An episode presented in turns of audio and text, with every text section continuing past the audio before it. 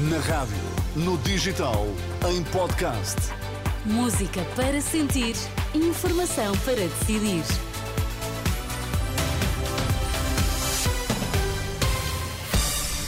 Pedro Queiro, boa noite. Vai começar o Jornal das Nove, para já as notícias em destaque. Olá, boa noite. Devido ao voto contra dos Estados Unidos, não passou no Conselho de Segurança da ONU a resolução que pediu cessar fogo imediato na faixa de Gaza. O Benfica volta a escorregar no campeonato, desta vez empatou na luz contra o Farense.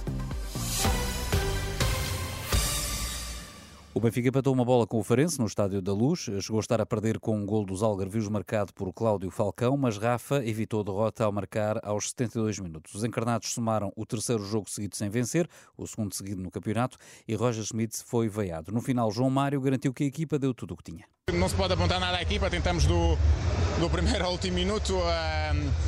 é daqueles jogos que é difícil explicar, é, é frustrante porque tentamos, 36 remates é, é trabalhar sobre isso, é na terça-feira precisamos de marcar pelo menos dois gols, é trabalhar sobre a finalização para melhorar nesse aspecto.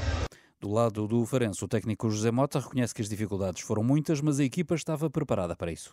Sabemos que para, para, para, para se ter esse tipo de resultados com, com estas equipas, e nomeadamente aqui no, no, estado, no estado da Luz, é muito, muito difícil. Há que ter muita concentração, há que ter um, um, uma estratégia, os jogadores têm que perceber o, que é que se pretende e, portanto, e têm que acreditar, fundamentalmente acreditar que, que, o que estão a fazer, o trabalho que desenvolvem semana a semana, que tem que dar os seus frutos. E hoje foi mais uma vez.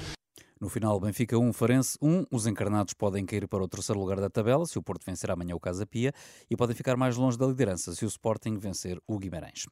Há 33 hospitais com urgências condicionadas em várias especialidades na próxima semana. Seis deles vão estar sem a chamada Via Verde AVC. É o que indica o plano semanal que a Direção Executiva do SNS hoje divulgou e em que destaca ainda assim uma melhoria em comparação com a semana passada, que atribuiu ao acordo alcançado entre Governo e Sindicato Independente dos Médicos. Assim estarão a funcionar sem constrangimentos 50 serviços de urgência, o que corresponde a 60% do total. A terceira travessia sobre o Tejo não depende da localização do novo aeroporto de Lisboa, lembra a coordenadora da Comissão Independente, que estudou as várias opções.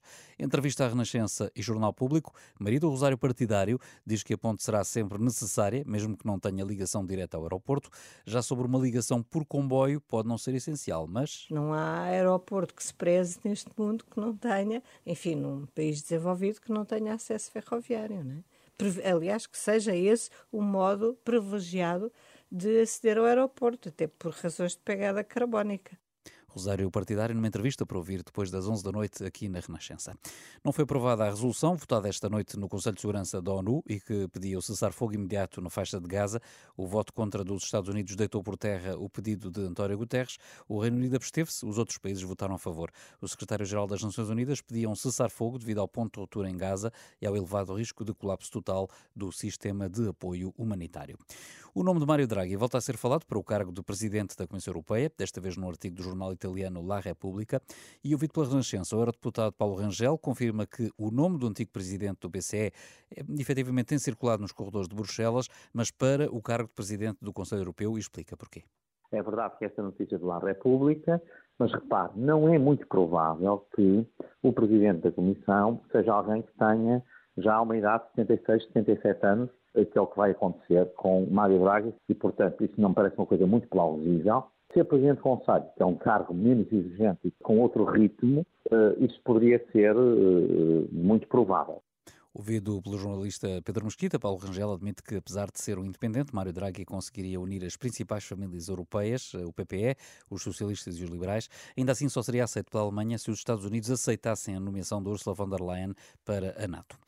O Papa Francisco anunciou para maio do próximo ano a realização da primeira Jornada Mundial das Crianças.